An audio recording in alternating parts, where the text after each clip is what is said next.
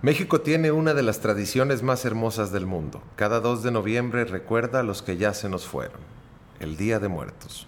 Esto, como todo lo que te cuento, son cosas que he vivido, que he sido testigo. Son para ti, son para Lucía. Recuerdo que era un niño y cada 2 de noviembre caminábamos al panteón donde está sepultado mi abuelo.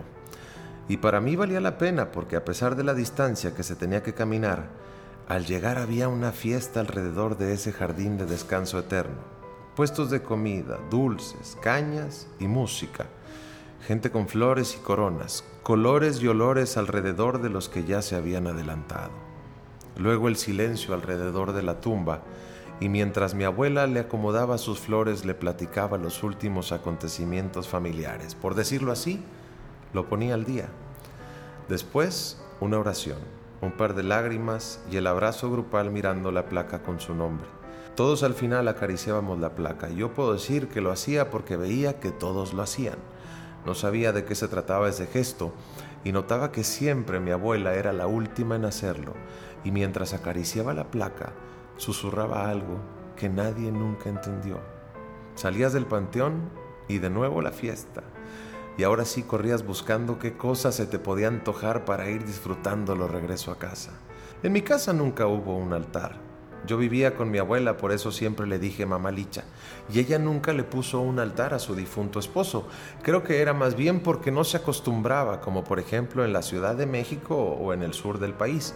Altares de siete escalones que representan los siete niveles o siete destinos, que tienen incienso, flores, calaveras de azúcar, papel picado, pan, agua, la comida y el alcohol favorito del homenajeado, así como su foto, para siempre recordarlo. Y es que independientemente de altares o fechas hay que recordar a los nuestros, a los que ya no están, homenajearlos, rendirles tributo, decirles que estén donde estén aún los sentimos, les extrañamos, porque si algo he aprendido yo de los que se nos van, es que nunca los olvidamos. Simplemente aprendes a vivir con su ausencia Nadie está nunca preparado para perder a un ser querido. La aceptación causa llanto, el duelo solo es dolor y la resignación no es consuelo.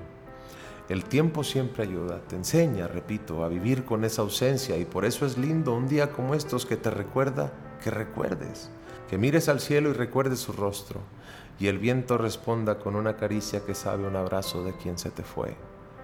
Por eso recuerda a los tuyos encuentra un alivio que cure un poquito.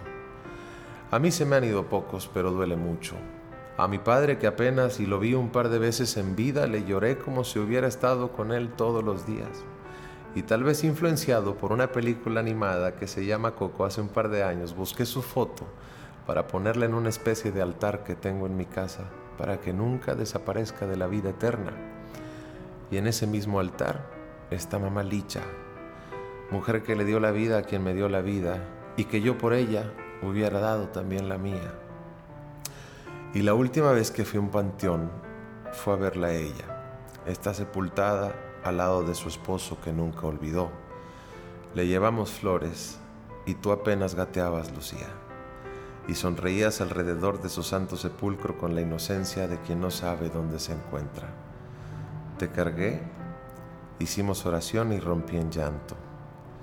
Al despedirnos, acaricié la placa con su nombre y susurré unas palabras que nadie entendió.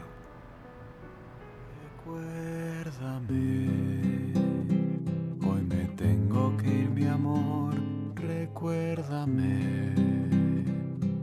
No llores por favor, te llevo en mi corazón y cerca me cantaré soñando en regresar.